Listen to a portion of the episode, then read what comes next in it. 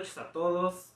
Eh, en esta tarde tan calurosa, el día de hoy tenemos eh, el honor, el gusto, el placer de estar esta noche transmitiendo con la doctora Blanca, amiga, maestra, terapeuta, guía, un increíble ser humano. y el día, de, el día de hoy va a hablar con nosotros, o bueno, vamos a estar platicando un poquito sobre pues algunos mitos, algunos tabúes, ¿no? Que este, pues todavía siendo adultos seguimos conservando sobre la, sobre la sexualidad. Entonces, eh, como platicamos hace un ratito, nuestra dinámica con la que empezamos las, las pláticas, para que la gente pueda ir comentando, que pueda ir este, participando y demás. Por cierto, si quieren hacerlas anónimas, pueden mandarnos un mensaje a este al, al inbox de eh, la página de Cetrepsi por si no quieren que digamos su nombre, ¿verdad? Este, o por los WhatsApp personales. O, por los WhatsApp personales, quien tenga nuestros números o de la, de la doctora Blanca lo pueden hacer. Eh, entonces, doctora, si gusta regalarnos la primera pregunta matona, la primera pedrada de la noche. sí, bueno, hola a todos y a todas. Eh, un gusto estar con ustedes. Y bueno, la primera pregunta de la noche sería, eh, ¿por qué, eh, cuáles han sido esas cosas que nos han llevado a, a guardar la sexualidad en el closet? a restringir todas nuestras preguntas y todo lo que pensamos y sentimos acerca de la sexualidad. ¿Qué creen ustedes que, que haya sido lo que nos llevó a convertir esto en un mundo de, mitos y tabúes. Como de prohibición. De prohibición. De prohibición, ¿no? Como de no puedes disfrutar, como de no puedes eh, vivirlo, ¿no? Este, o sea, hace, ¿qué te gusta? ¿Dos meses? Estábamos platicando eh, eh, justamente en una transmisión que una de las cosas que hacen mucho es que los maestros de la primaria, de la secundaria, lo primero que hacen es satanizar la sexualidad. ¿no? Como algo malo, como algo que no se puede hacer, como algo que no se debe, ¿no?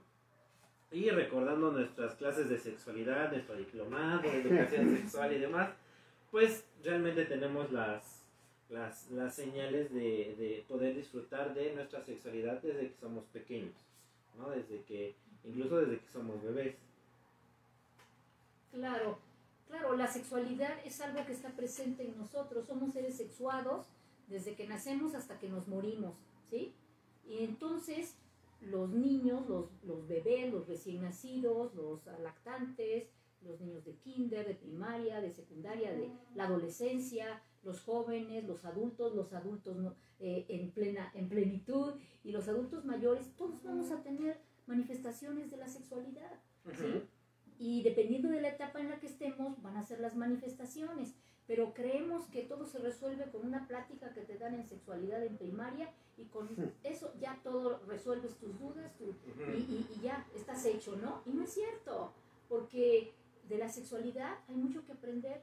Siempre van a estar, eh, siempre se van a estar manifestando eh, nuevas preguntas, nuevas dudas, porque bueno, la, la, la, sexualidad es algo que se va descubriendo poco a poco y que también se va transformando, ¿sí?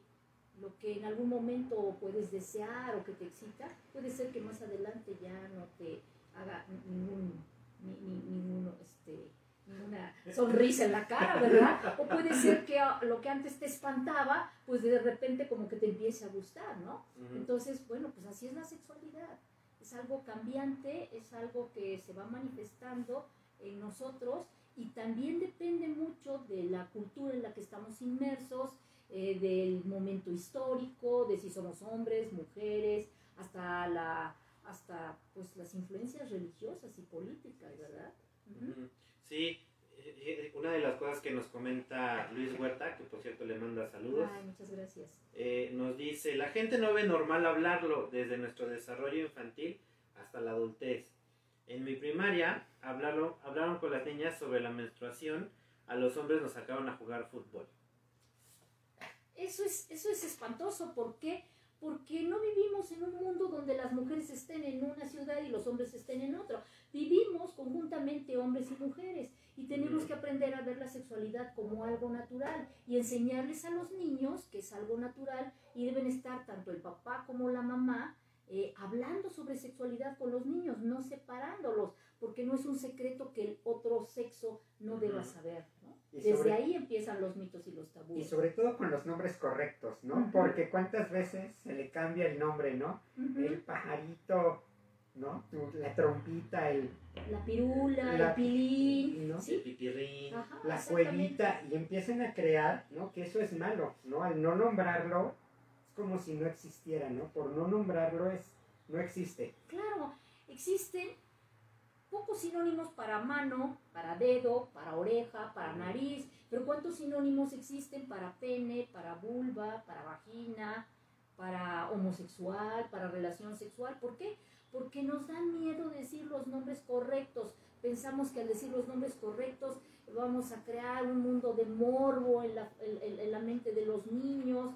Y no, lo que decimos ahora cuando hablamos de prevención del abuso sexual infantil es que tenemos que enseñarles a los niños los nombres correctos, porque el día que ellos tengan que hablar con el médico, que, el, que tengan que informar, ¿verdad? En algún momento, pues no van a saber de qué se está hablando. Y además son los padres los que lo ven con morbo. Para el niño no hay ningún problema si le decimos la palabra pene, ¿verdad? Igual que decimos dedo o igual que decimos nariz no pasa absolutamente nada. ¿Por qué ponerle una terminología, ¿verdad? Eh, con morbo a unas partes del cuerpo que son tan importantes y que además pues, pues nos van a servir para toda nuestra vida, que son tan importantes. tenemos que amar nuestro cuerpo y entre ellos pues están nuestro, nuestro, este, nuestros genitales como parte del esquema corporal.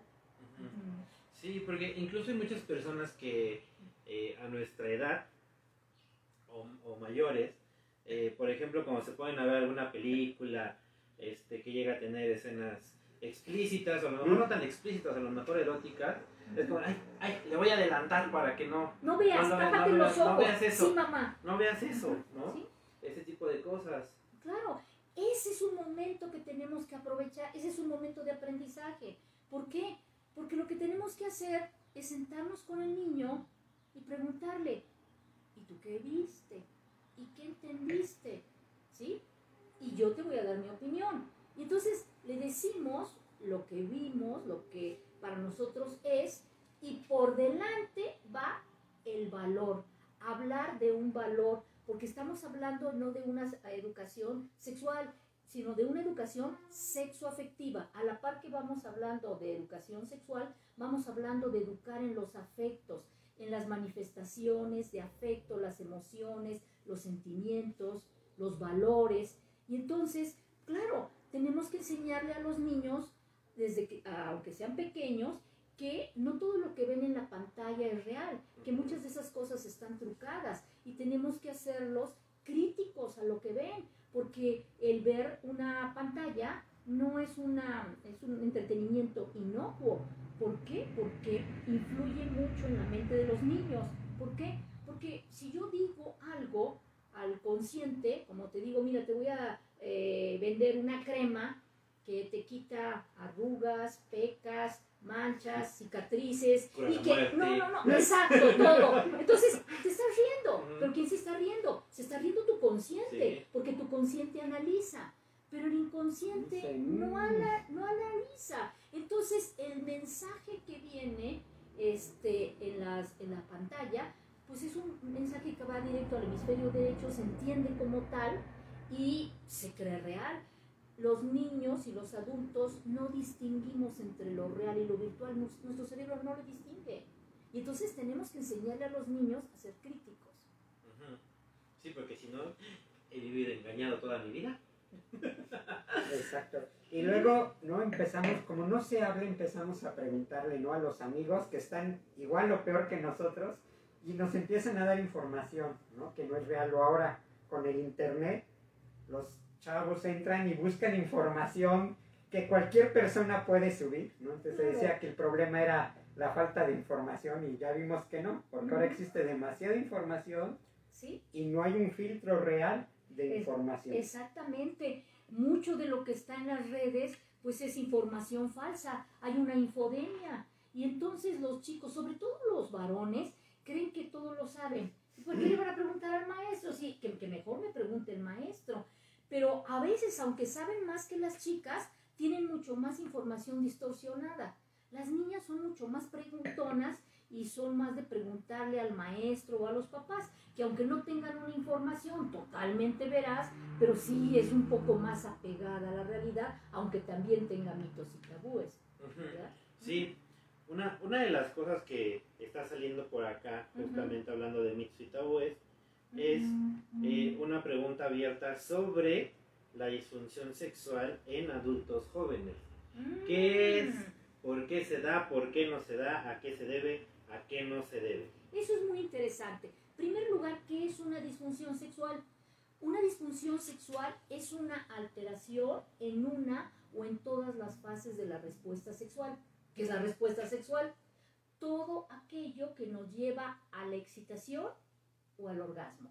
¿sí? Ya sea a través de una relación sexual o al autoerotismo. Entonces, cuando hay una falla persistente, por lo menos seis meses, vamos a decir que se trata de una disfunción sexual. Y esa disfunción sexual puede tener muchos orígenes, ¿sí? Puede ser orígenes físicos, puede ser eh, una- un problema orgánico, puede ser algo químico o puede ser algún fármaco, pero también muchas veces puede ser algo psicológico o algo sociocultural. Y muchas de las disfunciones sexuales pueden ocurrir precisamente, se pueden gestar en la infancia. ¿Por qué? Porque los padres muchas veces les dicen a los niños, este, eh, todo lo que está relacionado con lo sexual es malo, es sucio, es pecado.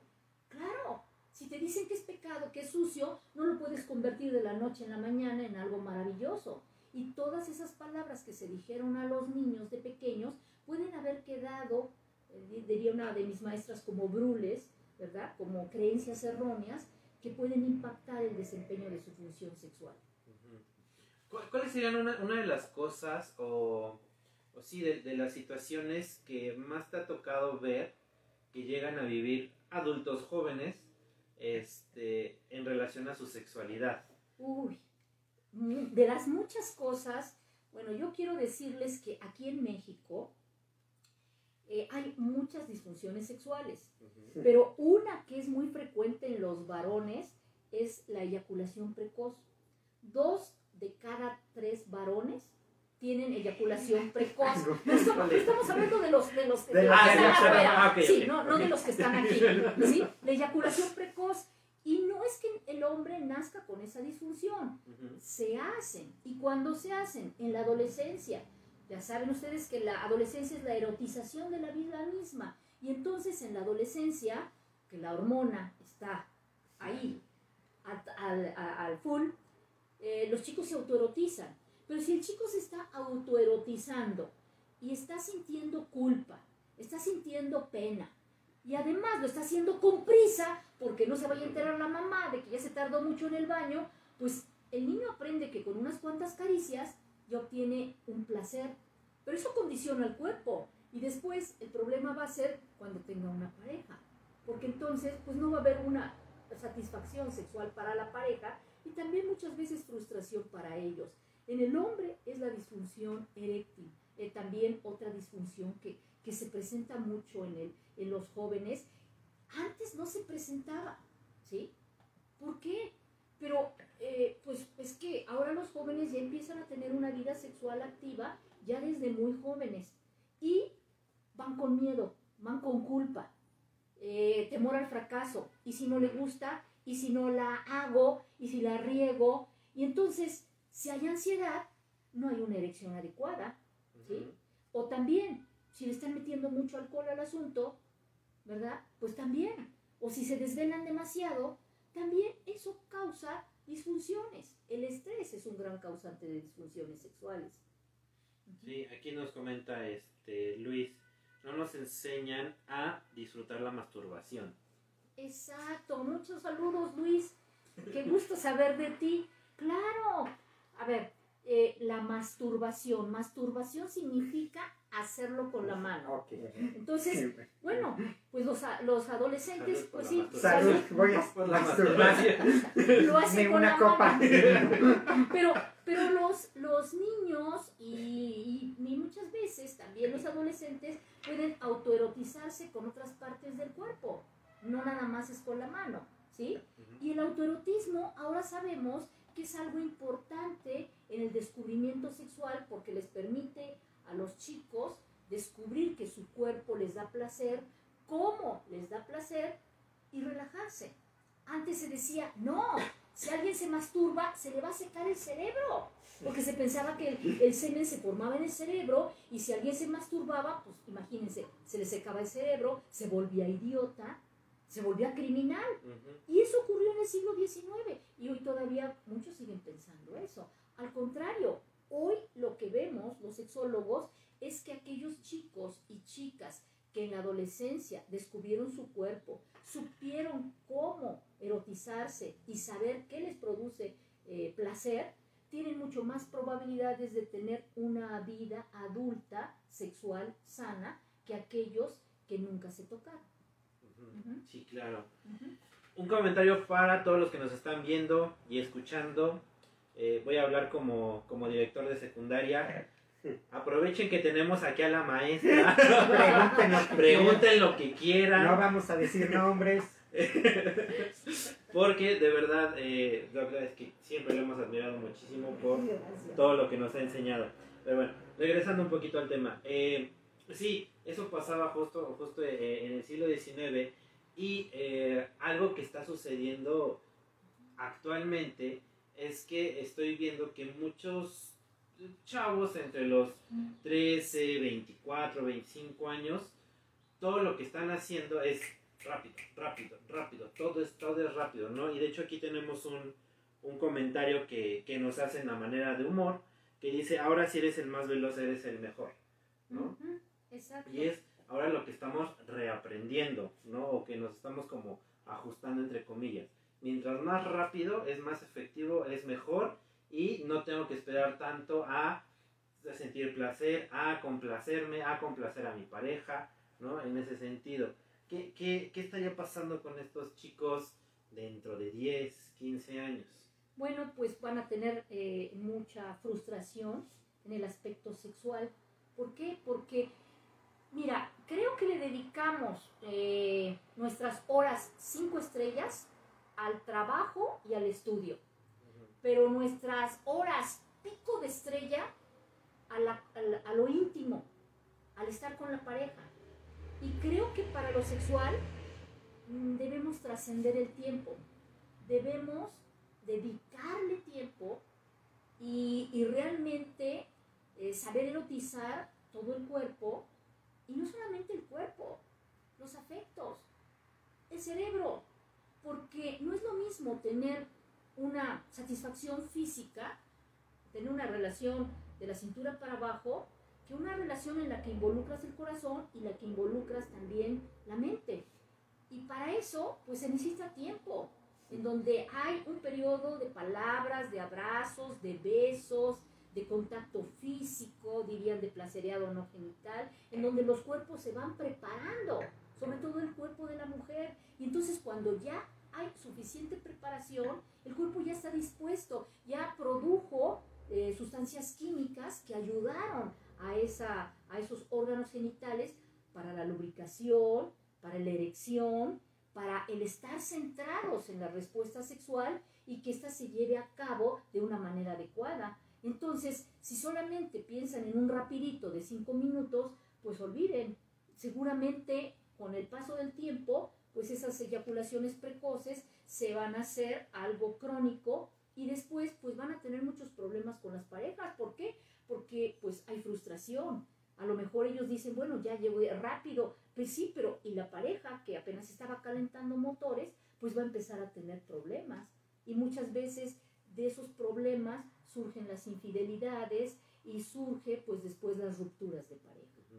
Ahí es cuando surge este, eh, eh, esta culpabilidad muy normal, ¿no? Como de, es que como contigo no siento placer, voy y me meto con otra persona porque con ella sí lo puedo vivir o con él sí lo puedo vivir, ¿no? Y de ahí, de ahí mucha gente se, se, se, Se agarra. pues, se agarra, ¿no? Para decir, ay, es que ella o él tuvo la culpa porque no me complace como debería, Y nunca nadie le pregunta a esa persona, ¿y se lo dijiste? ¿Se lo preguntaste? ¿Lo hablaron? Es como, ah, este...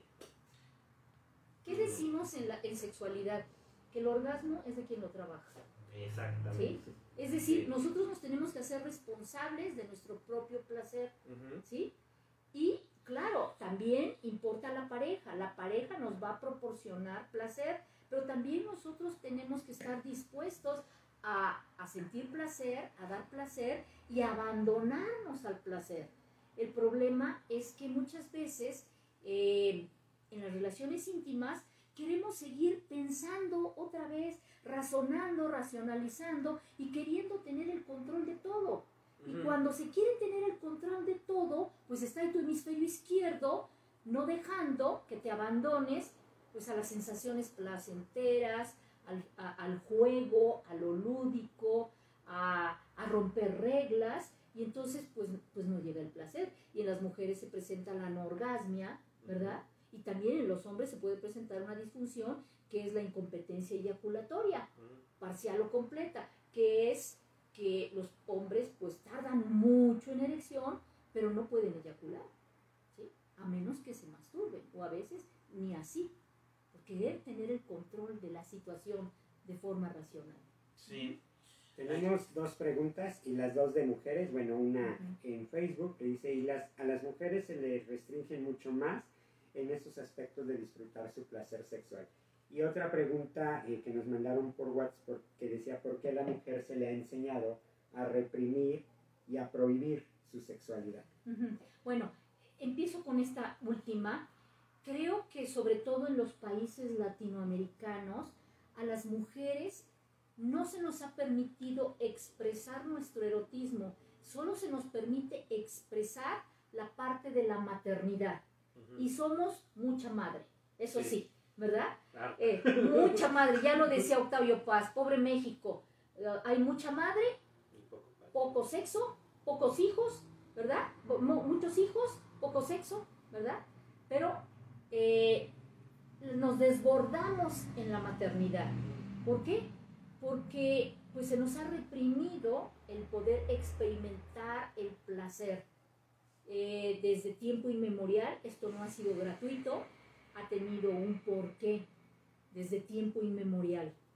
Eh, desde tiempo inmemorial, eh, cuando el hombre descubre, el hombre eh, de la antigüedad descubre que él es el creador de vida, que gracias a la relación sexual él embaraza a la mujer, es cuando pues se nos este, va todo la, todos los privilegios que teníamos las mujeres, porque antes se nos tenía Diosas. se nos pensaba que éramos diosas, dábamos lugar a vida, eh, sangrábamos cada 28 días y no nos moríamos y de repente pues nada más fuimos las que depositábamos, ¿verdad? La semilla y crecía en nosotros la semilla y entonces los hombres eh, empezaron a decir, ah, pues si estos son mis hijos, yo tengo que asegurarme que realmente sean mis hijos y tengo que controlar la sexualidad femenina. Yo sí puedo tener muchas mujeres, pero ellas tienen que ser vírgenes.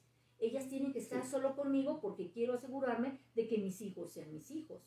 ¿sí? Y Sí. por eso se nos ha reprimido en muchas partes del mundo. Sí, y actualmente cuando una mujer dice no quiero tener hijos o no está en mis planes, lo primero que hacen es qué mujer tan desnaturalizada. Ay, ¿por qué no quieres tener Sí, es hijos? tan bonito. Sí, es tan bonito, ¿no? Es tan bonito estar limpiando pañales y encargarme yo sola de los hijos y mantenerlos yo sola. Es bien padre.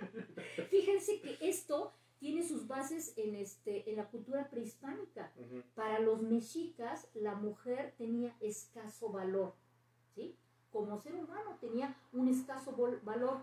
Ella valía entre más hijos tuviera y entre más sirviera a los demás, como las escopetas cargadas y en, la, y en, y en el rincón, ¿verdad? Entonces, eh, se ensalzaba la maternidad, ¿sí? Y, y entonces, pues las mujeres tenían que servir a los demás. Y ya decían en los pueblos mexicas, eh, no te quejes, haz tu labor mujeril, ¿sí? Haz tu labor mujeril y ya en la otra vida los dioses te premiarán, ¿sí? Claro, eh, le echamos siempre la culpa a los colonizadores, pero también el pueblo mexica, que era un pueblo dominador, tenía lo suyo, era un, era un pueblo muy machista, muy sexista y pues, muy misogínico con las mujeres, ¿sí? Había mucha misoginia. Luis nos pregunta, ¿qué podemos leer y sobre todo recomendar leer para personas que no tienen mucho, supongo que quería decir badaje porque escribió bagaje, bagaje. y terminología? Ajá. Bueno, bueno, pues hay varios libros sobre sexualidad, hay algún libro que se llama Nuestra sexualidad, este, no recordaría yo en este momento, hay uno de Nuestra sexualidad de Crocs, ¿verdad? Hay varios libros de este, del manual moderno sobre sexualidad. Eh, incluso es muy interesante porque hay algunos libros de sexualidad, pero están muy hechos para eh, pueblos este, nórdicos, eh, americanos, y, a veces encontramos pocos libros de sexualidad que se adapten también a, la, la, sexualidad del latinoamericano, porque siempre tomamos como referencia a un hombre blanco, edad media, ¿y dónde quedamos los latinos? ¿Verdad? Porque incluso dependiendo de la raza, ¿verdad? Y de la cultura, son las manifestaciones de la sexualidad. Sí, que ahí entra justamente otro de, otro de los temas eh, importantes o, curiosos a tratar, que son los famosos fetiches o expresiones este, sexuales. Sexuales, efectivamente. ¿Saben ustedes que las parafilias, eh, una parafilia, ¿verdad? Algo, les llamamos también conductas sexuales atípicas o expresiones comportamentales, eh, son más frecuentes en los varones, ¿sí? Que en las mujeres. Eh, casi siempre son los varones los que tienen necrofilia o sadomasoquismo o fetichismo. es interesante, pero también se debe a el cómo nos vivimos desde el cuerpo hombres y mujeres, ¿sí? Eh, las mujeres, pues tenemos, igual que los hombres, muchas áreas erógenas, muchas áreas de nuestro cuerpo que son muy sensibles al placer relacionado con lo sexual y, y un buen beso, una caricia, bueno, muchas cosas podrían llevar a una mujer al orgasmo, incluso sin una penetración. En cambio el hombre no. El hombre se le ha enseñado que todas sus zonas erógenas están dirigidas hacia su pene, ¿verdad? Y entonces tal vez ese concentrar todas las zonas erógenas en esa área no les permite manifestar eh, su sexualidad, eh, disfrutarla como lo hace la mujer y entonces se recurren las parafilias. ¿Cuáles son como las más comunes de los mexicanos? Bueno, creo que también eso tiene que ver con las modas, ¿sí? Creo que en tiempos antiguos eh, lo que más existía era fetichismo y este, sofilia. Pero, bueno, pues ahora desafortunadamente eh, está el sadomasoquismo y la paidofilia, ¿sí? la paidofilia que, eh, bueno, pues empezó a existir más en otras culturas, por ejemplo, en, en este, los países asiáticos, y, pues copiamos a veces lo malo, ¿no? Y entonces ahora existe una gran diseminación de la paidofilia, de la pederastia y de las, eh, de la, del sadomasoquismo. Yo creo que la sexualidad es algo bello, es algo que nos puede hacer disfrutar mucho, pero muchas personas han aprendido a asociar el placer con el dolor, ¿sí? Y bueno, somos respetuosos de cómo cada persona sienta placer, pero creo que cada vez está más ligado a torturar o a mutilar el cuerpo o el, o el, de la, o el de la pareja. ¿En qué momento se considera que una parafilia o una expresión ya no es sana?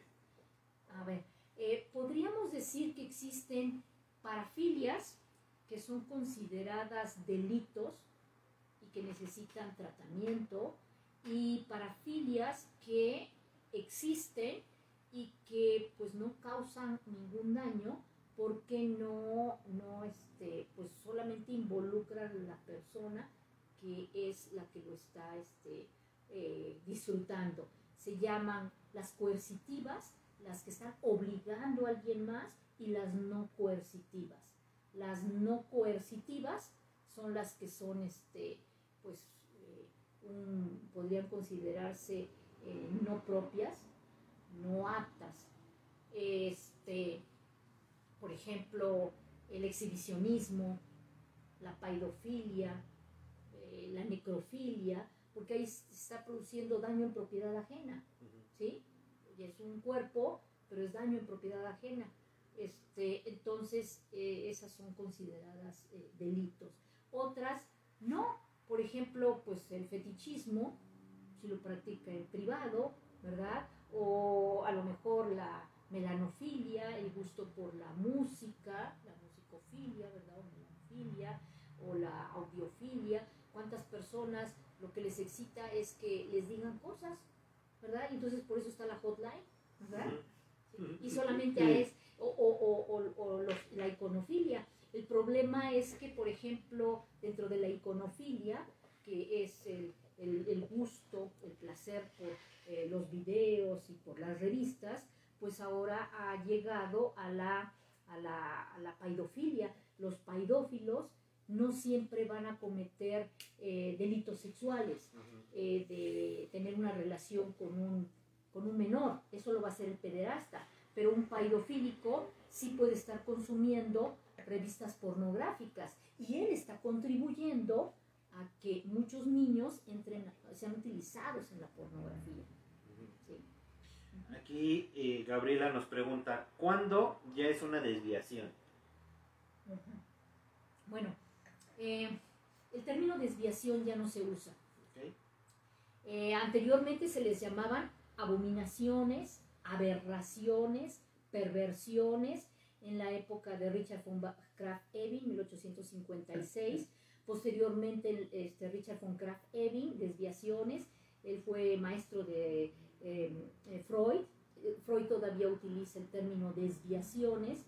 Y Después ya los psiquiatras empiezan a utilizar el término de parafilia, aquel comportamiento sexual que lleva a la excitación y al orgasmo o al orgasmo y que lleva al individuo a distraerse de sus actividades cotidianas hasta tal grado de no de distraerse de ese trabajo, de su estudio, de afectar a las personas que lo rodean, ¿sí? Eso es una parafilia, ¿sí?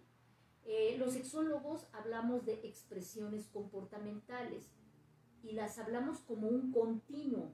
Esa expresión comportamental puede estar en la parte no erótica. Por ejemplo, yo puedo ser sofílica porque me gustan los perritos. sofílica acentuada porque pues me gustan los perritos y los trato muy bien. Pero, pero hasta ahí. Habrá personas que, no quieran ver a un perro, pero para nada, no lo tienen. Habrá otras personas, yo no me puedo meter en la mente de las personas, que lo tengan acá en una fantasía, fantasearían tener una relación con un animalito, está en la fantasía.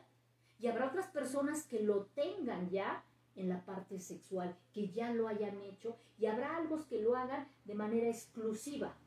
Eso es lo que llamaríamos nosotros parafilia, ¿sí? Entonces, bueno, mientras no esté en la parte, en la, mientras está en la parte no erótica, no hay ningún problema, ¿sí?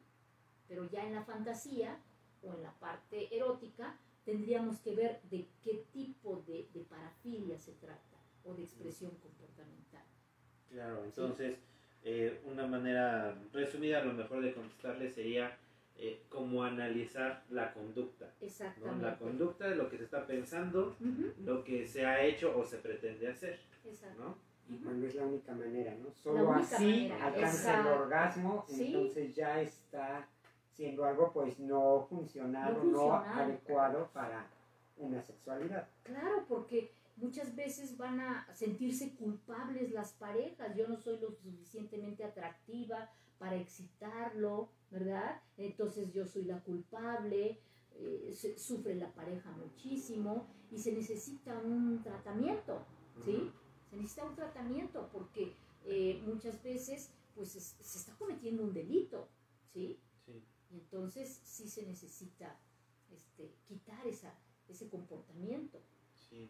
En referencia a lo que nos estás diciendo, Tere nos comenta, los hombres para tener sexo no les importa el entorno emocional y las mujeres necesitan más de amor y buena relación con la persona. ¿Qué sucede aquí? Evolución. No lo digo yo, lo dice David Boss, lo dicen otros investigadores.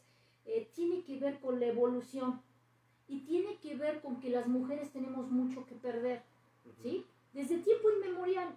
¿Por qué? Porque los mamíferos, somos mamíferos, solo el 2 o 3% de los mamíferos son fieles. Es decir, nuestra fidelidad, nuestra monogamia no tiene unas bases tan biológicas, tiene más unas bases socioculturales porque la familia es el lugar en donde mejor se pueden criar los hijos, ¿sí? Pero eh, el, el- el varón, como mamífero, pues busca depositar sus espermatozoides en el mayor número de hembras para la supervivencia de la, de la especie, ¿sí? Pero la hembra, ¿sí? Desde tiempo inmemorial, lo primero que nos empezó a madurar a las hembras fueron los lóbulos prefrontales, donde está el juicio, la razón, la discriminación entre el bien y el mal, me conviene, no me conviene, si hago esto va a tener consecuencias, la metamemoria, ¿sí? Y si las mujeres nos embarazamos, pues vamos a cargar con un hijo para muchísimos años o una infección, ¿sí? Entonces, eh, en aras de eso, yo creo que la evolución hizo que las mujeres aprendiéramos a decir no y que las mujeres aprendiéramos a tener más eh, una relación sexual si había un vínculo. Helen Fisher dice que precisamente por eso nació el- el enamoramiento, una trampa que nos puso la naturaleza. ¿Por qué? Porque pensemos que nosotros pululamos sobre la faz de la tierra desde hace miles de años, igual que los perros, igual que los monos, y los monos, los perros copulaban libremente, igual los seres humanos, no nos espantemos. No, no existía la monogamia. Y las hembras, bueno, pues tenían las crías, y se les morían muchas de las crías. Y los hombres se hacían cargo de una hembra y de sus crías o de varias hembras y tenían una función de paternaje social. Y, y se le temía a la mujer y se veneraba porque daba lugar a luz. Y ya. Tuvieron que pasar mucho tiempo para que el cuerpo, la naturaleza, hizo que algo cambiara en los seres humanos para que no se murieran tantas crías. Y se dice que así surgió el enamoramiento, lo dice Helen Fisher. Surge el enamoramiento, una trampa de la naturaleza que hace que las mujeres nos fijemos en un solo macho y los machos en una sola hembra. Cambios químicos que hacen que podamos estar juntos un tiempo. Curiosamente, se ha visto que el enamoramiento dura entre nueve meses y tres años. Justo lo que dura, ¿verdad? Eh, eh, un niño que, la- que- que nace, nueve meses de formación, y los tres años que ya camina y se marcha el niño, un poco más independiente. Entonces, Helen Fisher encuentra esto. Y después, incluso encuentra, cuando mete en resonancias magnéticas a personas enamoradas, que el enamoramiento, cuando les pasa las fotografías de, a, las personas enamoradas de, la pareja, se enciende un área y que no está en la corteza, sino que está en las partes más primitivas de nuestro cerebro, en el sistema límbico. Y entonces decimos, con razón nos cuesta tanto trabajo desenamorarnos, los apegos, porque están Muy ahí, adentro. muy adentro, muy profundo, precisamente para la supervivencia de las crías. ¿Qué, qué diferencia eh, habrá de esto que nos acabas de, de- de compartir con a lo mejor una pareja que eh, quiere tener hijos, no puede, ya sea por él o por ella, y como no pueden en pareja, buscan por fuera, pero siguen estando juntos? ¿Qué, qué, qué sucede ahí? ¿Es por la misma eh, búsqueda biológica, ¿no? De poder reproducirse, o es como la, eh, la búsqueda o el intento del cambio de pareja solamente para depositar, pero mi parte afectiva sigue con la pareja con la que estoy. Eh, estoy estoy eh, convencida de que esto que tú acabas de decir puede suceder. A veces encontramos en una persona, que es lo deseable, eh, el triángulo de amor de Sternberg, eh, un amor consumado, en donde un pico es la pasión, el erotismo, el otro es la intimidad y el otro es el compromiso. Cuando tenemos eso con una pareja, wow, tenemos un amor consumado. Pero ojo, no porque lo tengamos va a durar toda la vida, no, hay que trabajarle, ¿verdad? Y a veces la pareja desea tener un hijo, ¿sí? Y desgraciadamente a veces por la falta de ese hijo, pues buscan en alguien más eh, la reproducción como si eh, fuera una gran fuerza, diría este, eh, un, este, Richard Dawkins, uno de los mejores científicos que existen, que nos lleva a nuestros genes egoístas a, a tratar de reproducirnos, a trascender a la siguiente generación, ¿verdad? He visto parejas que no pueden tener hijos y aceptan, ¿verdad? Que ella sea inseminada con el semen de alguien más. O incluso le llegan a decir a la pareja, vete con alguien, embarázate, si quieres, pero, pero regresa conmigo. Es decir, eh, el vínculo es muy fuerte, ¿verdad? Entonces, bueno, cuando existe ese vínculo, qué bueno, ¿no? Pero también existe la otra posibilidad. Eh, las mujeres eh, cometen infidelidad, se ha demostrado, cuando el, el matrimonio o la relación va mal. ¿Sí? Y los hombres, aunque su relación vaya bien, cometen la infidelidad. ¿Sí? Eh, son más este, eh, de Así como va. Así. Así, así, échalo. Exacto, bueno, de, de ser, de ser infieles, ¿no? Malditos.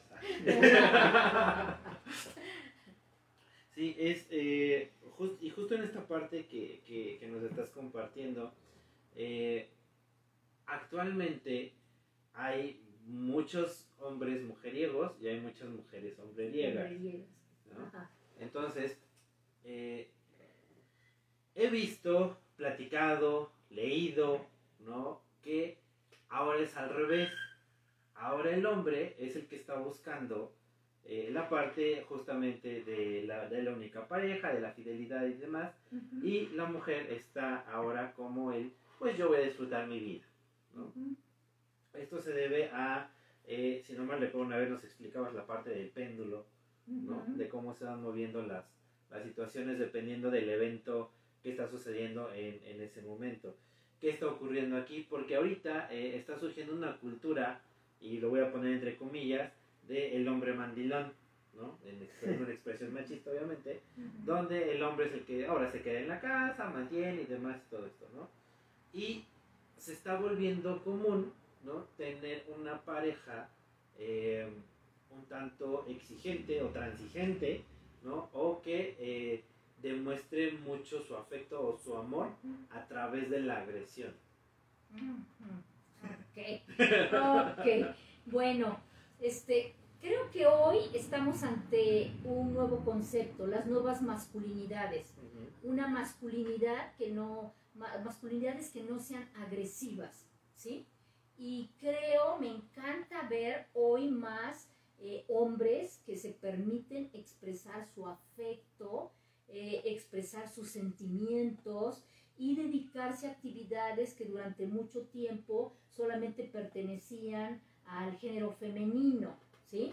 Yo le digo más que género femenino o masculino a actividades del hemisferio derecho y actividades del hemisferio izquierdo, ¿no? Qué bueno que estamos en esta época en donde podemos intercambiar roles, ¿sí? Pero también, ¿qué es lo que está ocurriendo? Que lo veo desde hace varios años en el consultorio, que las mujeres estuvimos durante muchas décadas y muchos siglos en la, en la este, esfera privada, ¿sí? y los hombres dominaban la esfera pública. Las mujeres, a raíz de todos los cambios socioeconómicos, etcétera, etcétera, hemos salido a la esfera pública, empezamos a triunfar en la esfera pública, cada vez hay más mujeres ingenieras, arquitectas, médicos, cada vez más. Y este y bueno, ¿qué pasó con los varones? Que ese último reducto que tenían donde eran los los que llevaban la voz cantante, que era en la cama, en el lecho nupcial, pues resulta que ya lo dejaron de tener también.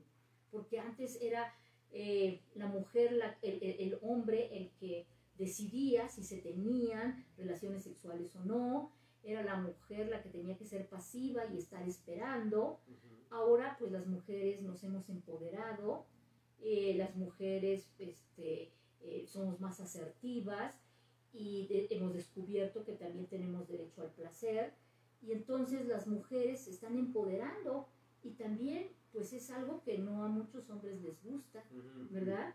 Y creo que ahora los hombres también este, necesitan, bueno, pues manifestar sus afectos. Y ojo, creo que no debemos de caer en ese embrismo, tanto el machismo como el embrismo este, son extremos eh, desagradables, ¿no? Porque en el embrismo también es, bueno, los hombres, ay, los hombres, no, qué maravilla la diferencia y somos seres complementarios, qué bueno que están los hombres, hombres y mujeres tenemos eh, diferentes cualidades, nos complementamos, ¿sí? Y, y hay que apreciar las cualidades de cada uno de nosotros, no ir hacia el desquite, hacia la agresión que hoy van muchas eh, mujeres, no digo que todas, pero sí van hacia un odio hacia el hombre. Y no, yo creo que eso es lo que está llevando a algunas mujeres a ser agresivas en las relaciones. Y cuando yo le he preguntado a los varones, ¿y cómo accederías a tener una relación sexual con ella? La respuesta es que me trate bien, que sea cariñosa que no me juzgue, que no me critique. Yo creo que como seres humanos, cuando nosotros queremos tener una relación afectiva, sexual, pues también metemos el corazón. Y tú no puedes abandonarte al placer cuando tu corazón está dañado, cuando te han lastimado, cuando te han criticado, cuando te han hecho muchas cosas que te han dañado. No te puedes abandonar al placer. Y también les está pasando a los hombres en este momento, ¿sí? Que también muchas mujeres están llegando a ese embrismo y también algunas mujeres están acabando con los hombres que fueron sus parejas y este, dejándolos pues, pues muy mal. Entonces yo creo que te, tiene que haber un respeto. Sí, porque de alguna manera eh, en ese tema o, o, en muchos otros se espera que el hombre llegue llegue sabiendo hacer las cosas, ¿no? Y entonces, obviamente, cuando se encuentra una mujer que sabe más en ese tema y en muchos otros, se quedan como, ay, no, espérate, es que yo soy, el que debe de saber, ¿no? Eh, y se nos hace una, una pregunta. Eh, Gracias. Salud para los que estén tomando por ahí. Eh, es la pregunta? La pregunta que nos hace es, ¿somos monógamos o polígamos? Ah, creo que somos monógamos secuenciales. es decir, eh, tenemos una relación de pareja, eh, buscamos esa monogamia, esa exclusividad, y después, como no sabemos mantener las relaciones de pareja, porque pues estas cambian, ¿verdad? Cambia la comunicación, como seres humanos nos vamos modificando, pues entonces eh, terminamos con esa pareja y seguimos con otra pareja, otra monogamia. Son monogamias secuenciales y entre esas monogamias secuenciales pues ya tuvimos varias parejas y ya surgió, ya se puede decir que es la poligamia, ¿verdad? Pero le llamamos muy elegantemente monogamia secuencial. secuencial. Alguna vez escuché, y creo que tiene mucho que ver con el mito, que muchos hombres tienen disfunciones con su esposa porque se les ha enseñado que el sexo es falta de respeto. Entonces no puedo ¿no? tener relaciones con mi esposa porque es la mamá de mis hijos y es como un respeto. y, entonces, por, e, y pueden tener relaciones con la amante o con la pareja, ¿no? Porque se, les ha, se nos ha metido este mito del sexo como algo sucio, ¿no? Como algo contaminado.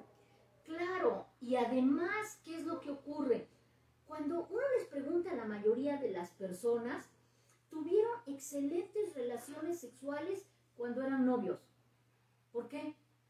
Pues porque todavía no se habían casado, porque lo prohibido es lo que más deseo te produce, ¿no? Lo prohibido. Y entonces no Es había algo problema, nuevo. es algo nuevo, se está disfrutando. Pero posteriormente viene la rutina y se convierten en la mamá de sus hijos Ujú. Se convirtió en el papá de mis niños y ahora yo soy la mamá. Y se abandona el papel de amante, de pareja, para convertirse en la super mamá. Y entonces, no, ya a mí no me vengas con esas cosas. O ya no voy a tocar a mi esposa porque es la mamá de mis hijos. Y entonces, pues, pues se van a otro lugar en donde sí pueden pedir otras cosas o hacer otras cosas y no con la esposa, ¿sí? Hay que, hay que tanto interfiere, por ejemplo, eh, conozco algunas parejas que entre ellos se dicen, él le dice a ella y ella le dice, oye mamita, o le- él le dice, hey papito, ¿no? Como, como de cariño. Eh, Se va a morir por Se va a volver a morir. Hay un libro que me encanta que se llama El mexicano y sus relaciones este, eh, interpersonales, ¿verdad? Eh, eh, sus problemas intrapsíquicos. ¿Qué es lo que ocurre? La impronta. Se decía que la impronta existía solo en los animales. Eh, tenemos el caso de, este, de Conrad Lorenz y, y este, y Nicolas Timbergen, que les dieron un premio Nobel porque encontraron ellos que cuando eh, una oca, un pequeño patito, eh, rompe el cascarón y ve a un- una persona, pues la impronta, mi mamá, y después pues ya lo sigue nadando. Hoy precisamente por esa impronta está prohibido que cuando tú rescatas un pequeño búho, un águila, una garza, le des de comer así como estás, sino que te disfraces de cigüeña o de garza para que el animalito pues haga la impronta con su especie y no se enamore después de nosotros como hacen nuestros perritos. Entonces se pensaba que esa impronta no existía en los seres humanos y sí existe. Ya se encontró que bueno que, este, que cuando se les pone a unos soldados en resonancia magnética que están ahí, la, vo- la, la, la imagen de su madre, no hombre, se les enciende todo el cerebro, ¿sí? La imagen de la madre es muy importante. Entonces, los niños, la imagen que tienen de la madre la hacen extensiva a las mujeres adultas. Y por lo general, la imagen que tienen los ni- las niñas de su padre la hacen extensiva a la edad adulta. ¿sí? Eh, y nosotros en la etapa de la infancia, del desarrollo psicosexual, decía Freud, que teníamos que eh, eh, eh, pasar ciertas etapas y transformar esa, eso para, para madurar. Los niños cuando tienen 4 o 5 años, de los 3 a los 5 años, están enamorados eróticamente de papá y de mamá. El niño dice, me voy a casar contigo cuando seas grande. La, mamá, la niña dice, me voy a casar contigo, papá. Y la mamá, en lugar de decirle al niño, no, mi vida, yo ya estoy casada y amo a tu papá. Cuando tú seas grande, tú buscarás a una mujer de la que te vas a enamorar. Por el contrario, le dice, ay, mi vida, ya no cabemos aquí en la cama, vete al cuarto de, de tele, ¿no? Aquí se va a dormir fulanito conmigo. Y, y entonces no se transforma ese amor erótico en un amor filial. Y a veces el niño se queda en la cama hasta los 15 años o más, ¿no? Y entonces, pues claro, con ese introyecto, pues cuando el chico busca una pareja, pues busca una mamá. Por eso se pelean a muerte la, la, la suegra y la nuera, ¿verdad? La- eh, ¿Por qué? Pues porque, pues porque están peleando por el amor del hijo. Pero es un absurdo, porque para una es un amor erótico y para otra es un amor filial. Pero claro, ya te casaste con tu mamá ¿Y ahora? y ahora, Y ahora, ¿cómo te vas a acostar con tu mamá? Y entonces se acabaron las relaciones sexuales. ¿verdad? Se parece tanto, tanto que Pues no hay manera. no hay manera. No hay manera de que reaccione ahí abajo. Eh, nos mandan un comentario por Messenger. Dice, qué difícil porque aunque tenemos dudas, no nos permitimos preguntar por el pudor. ¿Será realmente pudor o más bien eh, como la educación de, eh, pues sí, justamente la educación de la prohibición, justamente la educación de eh, no puedes hablar de estos temas porque, uy, híjole. Con lo primero que se nos educa es con el lenguaje no verbal. Nacemos y mamá nos toca, nos acaricia, nos carga, la olemos, la tocamos y el niño aprende ya desde el útero los sonidos de tranquilidad o los sonidos de inquietud y aprende el lenguaje no verbal. Y claro, cuando aprende el lenguaje no verbal, verbal perdón, pues aprende que, que, se miente. Dile al Señor que no estoy. ¿Qué dice mi mamá que no está? Y entonces, pues eh, claro que el niño aprende que no debe confiar en el lenguaje verbal. Y creemos en el lenguaje no verbal. Y el niño hace una pregunta y la mamá pone ojos de plato, le cambia la voz, se le, le tiemblan las manos y, entonces... O hasta una reprimenda. Una reprimenda. Entonces el niño dice, oh, oh, no vuelvo a preguntar. Y no vuelve a preguntar y se queda con las dudas. Y entonces aprende que es vergonzante, que, es algo que no se debe tocar. Y entonces, aunque quiera preguntar, no lo va a hacer. El problema es que después, quien le puede decir, mira, yo sí te voy a enseñar, puede ser alguien que, pueda abusar sexualmente de él, o que se lo diga de una manera tan distorsionada y tan grotesca, que después vea la sexualidad con asco. Yo desde que, que, que comentas esto me acordé de, de una anécdota. Cuando tenía creo 8 o 9 años, se me ocurrió llegar con mi mamá y preguntarle, oye mamá, ¿para qué sirve el vello púbico? ¿No? Y mi mamá... No, pobre de tu mamá. le dio el trabajo. Y lo primero que me dice, no digas cochinadas, no andes pensando en esas porquerías. Ah, bueno, ok, entonces el vello público es sucio, va, me voy, ¿no? Claro. Sí, sí, sí. es, es el, con, el tipo de cosas que, que se llega a encontrar uno desde desde que es pequeño, ¿no? Porque siempre la, la, el tema de sexualidad eh, ha, tener, ha tenido mucho que ver con la reprimenda, ¿no? Incluso creo que uno, uno de los temas que no hemos tocado el día de hoy, por ejemplo, es la sexualidad en el adulto mayor, ¿no? Porque todo el mundo piensa que el adulto mayor... son para darle de comer a las palomas y... Claro que no. No, sí, creo que algo muy importante es que nos quedamos con muchos mitos y creemos que la sexualidad solo es permitida para los adultos y en edad reproductiva y después del casamiento. Y mentira, desde antes de nacer ya los niños tienen manifestaciones de su sexualidad. Se ha visto en los ultrasonidos, donde algunos están chupándose su dedo, ¿verdad? Otros están afianzados al, al cordón umbilical, los que son tímidos, y hay otros que que, están tocando sus genitales y están en erección. ¿Por qué? Porque es un acto reflejo. ¿Sí? Se están preparando para funciones.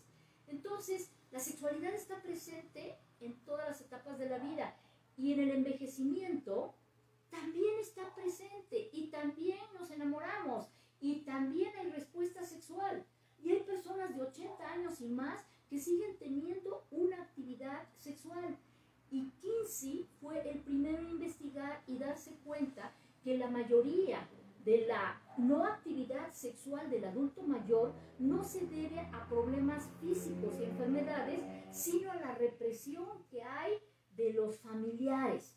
Los familiares ya los piensan como que son este, unos angelitos totalmente este, asexuados y que no deben tener ese tipo de manifestaciones, viejo rabo verde, a la vejez viruela, cuando eso no es cierto.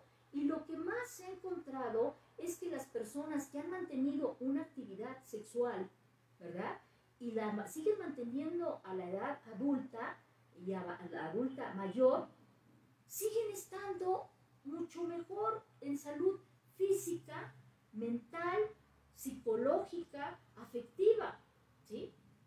En el siglo XIX se decía que entre más se practicara la sexualidad, pues te volvías loco, te enfermabas, te desquiciaba.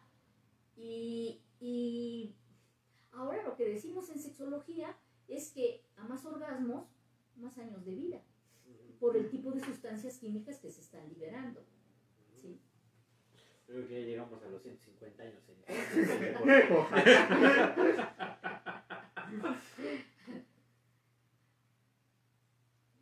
pues salud. ¿Alguna otra pregunta, otro comentario que quieran hacer? Insisto, aprovechen. Aprovechense. Este es el momento. No cobramos entrada, entonces va a llegar un momento donde vamos a cobrar. Aprovechen ahorita. Este, hace un momento que nos estabas comentando lo de eh, la parte de las parejas, ¿no? lo de los hijos y demás. Eh, ¿qué, qué proceso comúnmente llegan a tener en este tipo de, de- de situaciones sobre la parte reproductiva las parejas homosexuales? A ver, vuelvo Ah. a repetir. Vamos para atrás. Eh, hace un momento está- estábamos, eh, bueno, estábamos Sí, sí. compartiendo sobre eh, qué sucede cuando una pareja no puede tener hijos y buscan por como por otro lado se puede reproducirse, pero se mantienen este, juntos. ¿Qué, qué proceso, eh, pues sí, psicológico podría estar viviendo una, una pareja homosexual que lo esté intentando y no pueda, no pueden este, acceder a esto, ya sea por la parte de la inseminación, ya sea por la parte este, de la adopción y demás. Sí, yo creo que este es un tema muy controversial. Es un tema muy controversial porque muchas veces se ha dicho que pues una familia tiene que ser de un hombre y una mujer y que este un niño no puede crecer eh, sanamente si dos personas del mismo sexo la educan y este y yo creo que nos tenemos que remontar a muchas y muchas familias que están hechas de puras mujeres matriarcados Simplemente en México, Sí, ¿cuántas en México. familias Ay, sí. completas sí existen? de, de puras mujeres y que los han educado y que los niños son heterosexuales y que no tienen ningún problema, ¿sí? Eh, en los congresos de sexualidad eh, muchas veces se presentan testimonios de, eh, de hombres o de mujeres adultas que fueron educadas, educados por dos padres y dos madres y donde hablan de, pues, del gran amor que les tuvieron, de cómo pues, ellos son heterosexuales, que ya se han casado, que incluso hasta tienen niños y que pues siguen agradecidos por esos padres adoptivos que tuvieron, ¿sí? Entonces, yo creo que como igual que en la heterosexualidad, eh, cada caso es diferente, es único. También existen muchas parejas heterosexuales que más les valía no haber tenido hijos, ¿sí? Y- Sí, y- claro. Sí. Sí, Y, también aquí eh, esto existe. ¿sí? Somos seres humanos y creo que todos tienen derecho a, a- a la felicidad. Y creo que hay niños han sido rescatados y educados y, han salido adelante gracias precisamente a una pareja homosexual. ¿sí? Simon Libey, eh, que es un gran neurobiólogo, neurocientífico, eh, tiene un libro maravilloso que se llama La ciencia de la orientación sexual, porque habla sobre las bases biológicas de la homosexualidad, la bisexualidad, la transexualidad, que hay detrás, y dice que la homosexualidad tiene funciones, tiene funciones eh, en la vida, porque la homosexualidad no solamente está en los seres humanos, está en la mayoría de las especies, desde los delfines hasta las cucarachas y elefantes y pingüinos, por ejemplo. Y entonces, él, una de las cosas que dice es que eh, las personas homosexuales muchas veces ayudan a la supervivencia de la especie. ¿Cómo? Claro, se hacen cargo de huérfanos, se hacen cargo de crías abandonadas, las sacan adelante. Ya hemos visto por ahí unos pingüinos en un zoológico norteamericano, ¿verdad? Una pareja gay, ¿verdad? De pingüinos que adoptó un huevo y pues sacaron adelante al pingüinito. Igual también hay muchas parejas eh, gay que sacan adelante a sus sobrinos, ¿verdad? Que ven por ellos, eh, que les dan escuela y que no porque ellos sean homosexuales sea algo que se les va a pegar, se va a contagiar.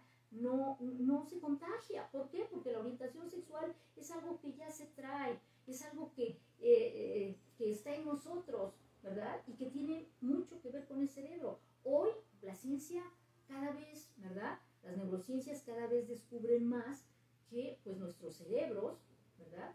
Tienen una parte que es el hipotálamo y que esa parte eh, recibe eh, durante el embarazo ciertos niveles de hormonas y dependiendo de si las recibió o no las recibió, tendrá una atracción por el sexo complementario o no la tendrá.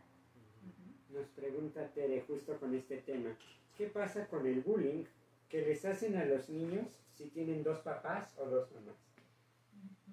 Bueno, yo creo que eh, hay una gran crueldad en el, en el bullying, ¿verdad? Eh, trátese de niños hetero o niños homo. Creo que el bullying desgraciadamente daña eh, de manera importante a, a, los chicos. Un chico que ha recibido bullying este, durante la edad adulta puede tener serias repercusiones, ¿sí?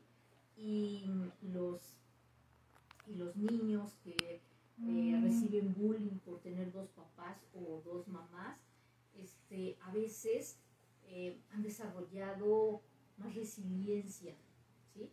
Y bueno, yo tengo dos papás, explícame tú por qué tienes una mamá y un papá, explícamelo, ¿verdad? Eh, se vuelven más resilientes, se vuelven más asertivos. y, y, yo creo que pues todo en esta vida es una enseñanza y creo que todos tenemos que aprender a no juzgar. No somos nadie para juzgar al otro, ¿sí? Nosotros nos creemos perfectos y juzgamos y no sabemos que detrás de cada persona puede existir una historia de mucho sufrimiento, de muchos problemas y yo creo que tendríamos que desarrollar empatía por los demás. Ok. Una... Eh, ah, otra pregunta. Eh, ¿Qué se puede hacer cuando la libido baja por tomar ansiolíticos y cómo se puede compensar esa parte?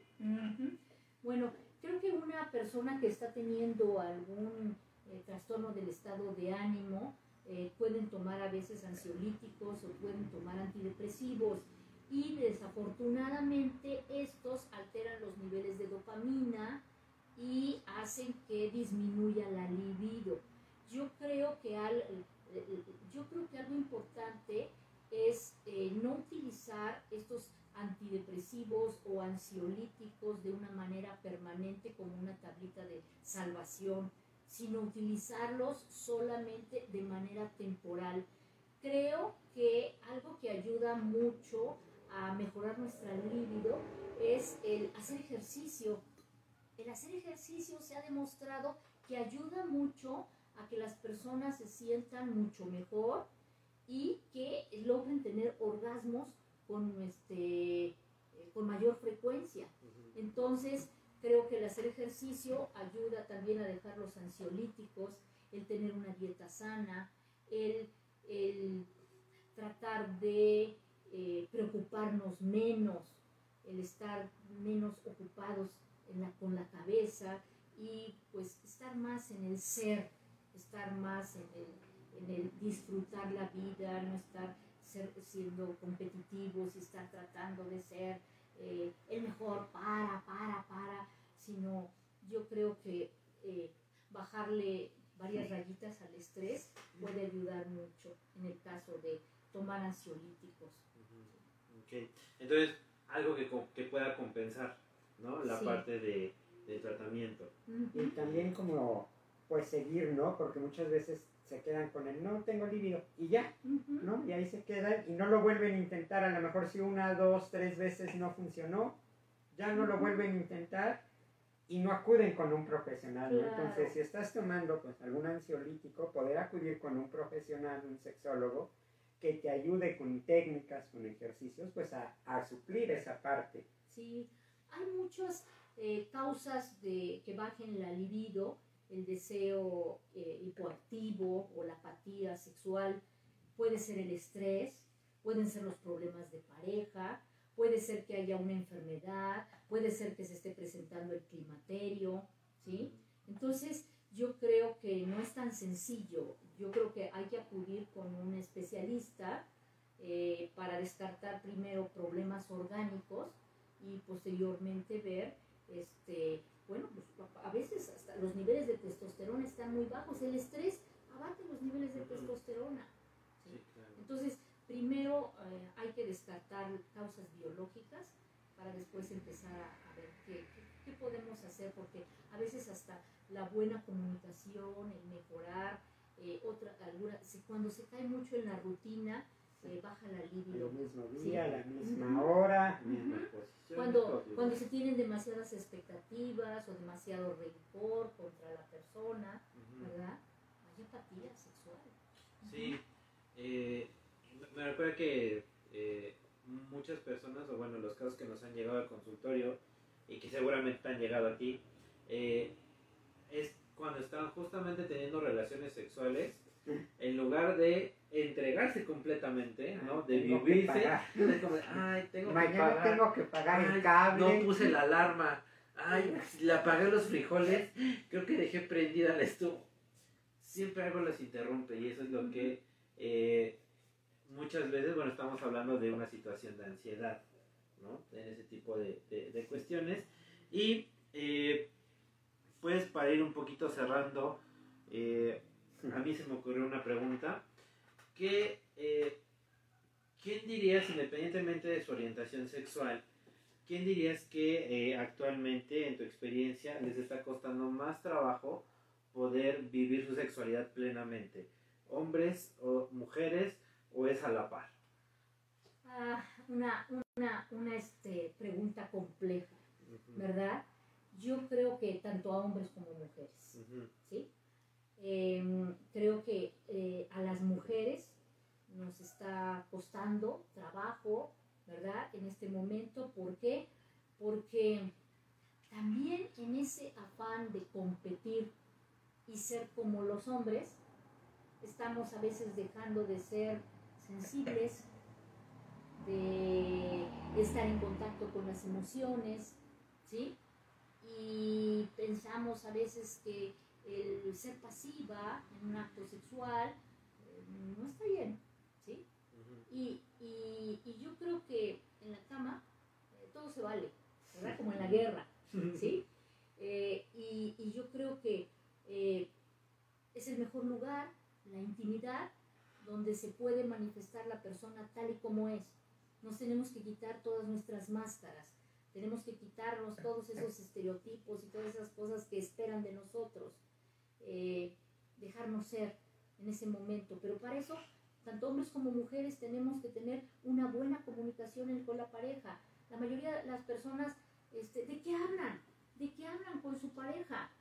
Hablan de triunfos profesionales, hablan de deportes, Sí. hablan de moda, De deudas. de deudas o hablan de afectos, de hablan de cómo se sienten, de, de qué es lo que realmente les importa en la vida. Y, y creo que muchas veces se desconocen.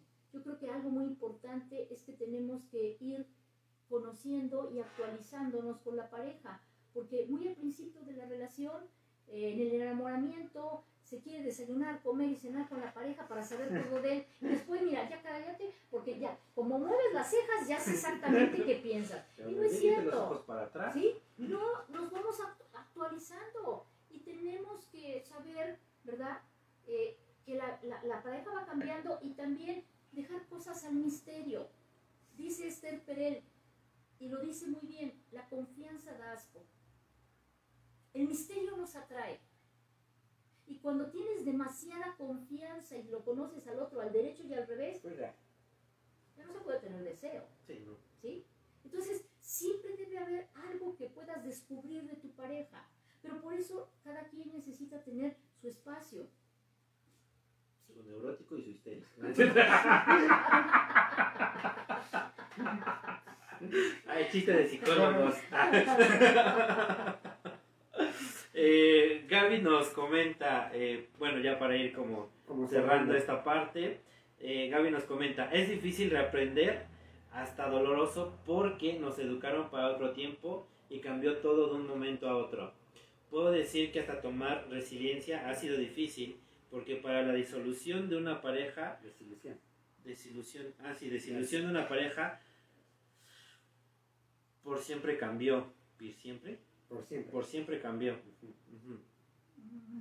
Sí, ¿Lo quieres releer? sí, es como, o sea, el tema va como que es difícil reaprender, ¿no? En general. Y creo que reaprender en sexualidad es todavía más difícil porque realmente existen pocas personas con las que puedes llegar y hablar de sexo libremente, simplemente, ¿no? Cuando hemos hecho el experimento, ¿no? Vas por la calle y dices la palabra pene o la palabra vagina y ¡ah! Vulva. ¿no? Vulva y la, y la, gente se asusta. Entonces, realmente es difícil reaprender en sexualidad por este tabú. ¿Cómo podrían las personas, y esa era justo una de las preguntas de cierre que yo iba a hacer, cómo pueden reaprender las personas en sexualidad?